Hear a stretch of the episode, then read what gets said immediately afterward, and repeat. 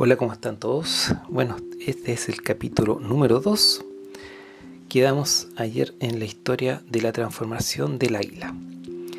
Bueno, les comento que esa visión que tuve eh, me llevó a buscar información para poder, en el fondo, llevar tanto mi cuerpo, mi espíritu, mi mente a límites que no había ido antes.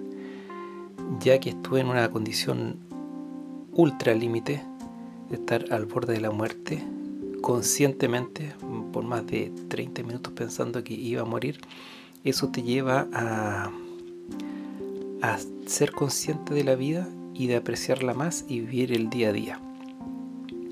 Si hay una lección que me enseñó esa experiencia de estar al borde de la muerte es estar presente, momento presente, no un momento futuro ni pasado, sino un momento presente y lo que se va presentando el día a día, aprovecharlo, disfrutarlo. No estresarse por las cosas que van a venir por mañana, ni la otra semana, ni el otro año, porque quizás no lo tengas. Tengas tus últimas 24 horas sean ese día. Yo jamás me hubiera imaginado que puede haber sido mi último día ese. Disfruté de una rica comida eh, que llevaba en lo alto, en la cumbre, mirando el horizonte, disfruté de unas nieves vírgenes salvajes, nunca antes eh, que había experimentado. Yo esquivo hace muchos años, hace más, más de 30 años. Y bueno, después de esa experiencia te hacen pensar hacia atrás que tienes que disfrutar el día a día porque nunca se sabe hasta cuándo vas a durar, cuánto va a ser tu último aliento. Así que si ahí te puedo aconsejar algo, es no te preocupes del día de mañana, de la pelea del, de ayer, ni la discusión, ni sale al día, levántate con energía, con ganas y disfruta lo que se te vaya presentando. Entrégate. Échate a volar, como se dice. Bueno, eh, en este descubrimiento que hice, traté de buscar información y una de las primeras cosas que hice fue cambiar mi alimentación. Me revisé qué estaba comiendo, eh, qué alimentos me producían bienestar y cuáles no. Y me basé en algunos libros que te los puedo recomendar. Son dos bestsellers del New York Times. Eh, son doctores, así que puedes tomar nota y te los recomiendo como para empezar a expandir tus límites y tus fronteras. Uno es Alimenta tu cerebro del doctor David Perlmutter. Eh, para el inglés no soy muy bueno, así que búscalo por el título Alimenta tu cerebro. Y también él mismo tiene otro autor, o sea, otro libro que se llama Cerebro de Pan. Esos dos libros son muy buenos de este autor, doctor David Perlmutter sobre por el inglés. El otro, que también es un bestseller del New York Times, es Come grasa y adelgaza del doctor Mark Hyman. También tiene otro libro que se llama La solución del azúcar en la sangre. Son dos libros muy buenos. Eh, con respecto a la alimentación, que este capítulo lo vamos quizás a centrar en eso, te podría decir que el comer más sano, más saludable, más liviano, empieza a generar en ti una serie de condiciones que van transformando un poco eh, tu forma de moverte, de pensar, eh, que generas nuevas energías y se producen sinergias, se producen sinergias a nivel físico, mental y psíquico. Eh, y una cosa lleva a la otra comer más sano te lleva a perder un poco de peso y eso te lleva a hacer más ejercicio. El hacer ejercicio te lleva a tener nuevos niveles de energía y generar nuevos pensamientos, nuevas emociones, nuevas, nuevas ganas de hacer cosas. Es increíble el proceso que, se vive eh, cuando uno empieza a mover los límites que ha tenido toda la vida. Entonces, eh, una de las primeras cosas que hice fue eh, dejar el pan y un poco los hidratos de carbono, es decir, los tallarines, las masas, el azúcar, la papa, el choclo y todo tipo de, carbohidratos que son altos. Eso en una primera etapa para perder peso. Ahora yo llegué a un límite donde era una vez que equilibré la dieta, unos 2-3 meses, ¿verdad? Con una dieta eh, no vegetariana, se podría decir que es una dieta paleo o keto. Eh, la verdad que no hay que centrarse en, el nombre, sino más bien en, cómo se acomoda en ti ese elemento. Entonces uno va buscando información y va adaptando lo que más necesita y hace su propia dieta. Eso, ese es un poco el consejo, no guiarse por la keto, la palo, palio, perdón, o otro tipo de, dietas. Eh, más que dieta es un estilo de vida. Entonces busca cuál es el estilo de vida que te acomoda, que te hace sentido y te hace ser en el fondo más saludable. Ahora la, alimentación, como te decía, es fundamental para generar cambios en ti. Y te podría decir un menú, por ejemplo, de, un día X, eh, en la mañana, ¿verdad? Hacer un desayuno eh, con dos huevos, puede ser eh, en diferentes formas, a la copa, puede ser revueltos, ¿verdad? Al agua. esos huevos los puedes acompañar con un poco de palta, aceite de oliva, un poco de sal. eso lo puedes acompañar con un tomate, eh, yo siempre acompañaba con un té, café, sin azúcar obviamente, y también un yogur griego que lo preparo yo mismo. Compro leche sin lactosa, le echo lactobacillus y genero mi propio yogur griego con una serie de procesos que son bastante fáciles que después los puedo explicar. Ahora, em, al mediodía, tipo 12, 1, dependiendo la hora que te levantes, pero más o menos 4 horas o 5 entre un alimento y otro. Eh, puede ser una proteína, la que tú quieras, acompañada con la ensalada que tú quieras. Para mí, por ejemplo, resultaba muy delicioso, muy rico hacer una ensalada con rúcula, aceitunas, pepinillo til, le echaba un poco de quesillo y eso alineado con semillas, limón, sal y aceite de oliva. También se le puede agregar un poquito de manzana verde, un poco de palta y tienes que ir probando ahí los gustos hasta que tengas eh, en el paladar una ensalada rica que te genere que el otro día la quieras comer de nuevo ya que hay algunas ensaladas que la verdad que para mí son muy desabridas y y no, no dan ganas de comerla. Entonces búscate algo que te den ganas de comer. Prueba sabores nuevos, hay una variedad en cuanto a lechugas increíble eh, que yo no conocía y tienes que irlas probando una a una hasta que den en tu gusto, en tu paladar. Eh, la proteína, como te decía, puede ser cualquier cosa, puede ser atún, pescado, carne, eh, pollo, pavo, cerdo, lo que tú quieras en cuanto a proteína. Pueden ser huevos revueltos también, etcétera acomódalo a tu estilo de vida. Ahora, si eres vegetariano, no hay problema. Busca, eh, yo no lo soy, así que no soy, no te puedo dar indicaciones con respecto a eso.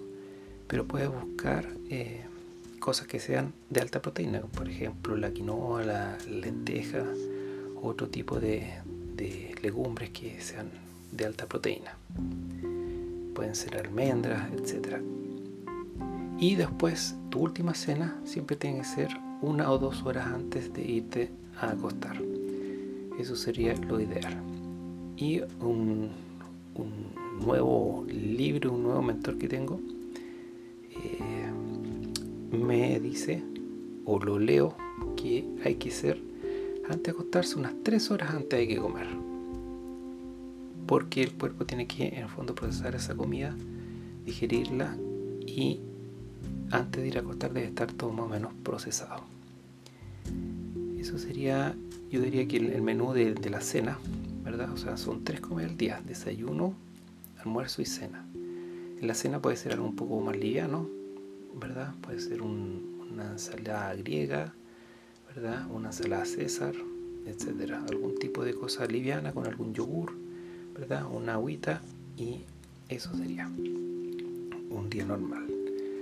Eh, como te digo, estos dos libros que te recomiendo, hay recetas ahí y hay un montón, montón de libros más que puedes revisar, ir acomodando la alimentación a lo que más se adapte. Eh, como te decía, llegué a un límite que perdí bastante peso y después de tres meses lo equilibré. Yo diría que perdí, yo tengo una contextura normal, eh, tenía unos 8 kilos de sobrepeso y logré bajar 3 con este tipo de cambio, o sea, prácticamente un kilo al mes. Al llegar a ese límite de perder ya con esa alimentación ya más o menos equilibrada después de 3 meses, em, me aventuré a hacer el ayuno intermitente. Si no lo has escuchado hablar nunca, te recomiendo que lo investigues y también te recomiendo que si lo vas a iniciar siempre, siempre sea por supervisión médica. O sea, anda un nutricionista y a un doctor, que eso es lo que hice yo. Además eso también ayuda a después tener el antes y el después en cuanto al control del peso, de tu grasa corporal, el IMC y también tus índices glicémicos, eh, de sangre, etc. Eh, entonces, yo si bien no empecé al tiro al tiro al mes siguiente, después del ayuno ya me hice todos mis exámenes y eh, bueno, el ayuno intermitente me hizo extraordinariamente bien, volví a correr los límites y mm, ya no podía bajar más en el fondo, había grasas acumuladas ahí que no, no bajaban con nada, ni con, ni con ejercicio, ni, ni con dieta, ni comer saludable. Y el ayuno intermitente me permitió bajar aproximadamente 3 a 4 kilos más. Eh, ahora, yo no lo hice por el kilo ni, por, lo, por, lo, estético. De hecho, no usaba pesas, no, no me pesaba para saber cuánto bajaba. Simplemente el ayuno intermitente me llevó en el fondo a purificarme, que es algo que uno hace puede ser cada tres meses, cada seis meses, no es algo que se haga continuo, pero eso te lleva a purificarte eliminar todo tipo de impurezas que tengas en tu cuerpo. Yo hacía un ayuno de 24 horas, o sea, no se come desde las 7 de la tarde hasta las 7 de la tarde del día siguiente. Eh, pues lo hice por 11 días. Eso más o menos lo, lo que hice. Continuo. Después lo hice intermitentemente, eh, pero es aconsejable que uno vaya de a poco. Yo antes de ingresar al ayuno, ya de 24, hice un ayuno de 12-14 horas, que en el fondo eliminar el desayuno. Pero de a poco tienes que ir avanzando y descubriéndote uno piensa que eh, estar un día sin comer es algo que no vas a poder hacer, porque uno nunca lo ha hecho. Entonces uno piensa que, se va a desesperar, que se va a desmayar, que le pueden pasar mil cosas, pero la verdad que, que no, el cuerpo tiene reservas acumuladas de años, que son principalmente grasas, y de ahí obtiene la energía para estar en plena condición durante el día. Eh, como digo, yo no soy experto en el tema, en mi vivencia personal tienes que ir donde un nutricionista experto en el tema y un doctor también experto en el tema, porque también yo fui un doctor que no sabía y me dijo que era peligroso hacerlo. Y el segundo doctor sí sabía hacerlo y me aconsejó una serie de vitaminas y complementos.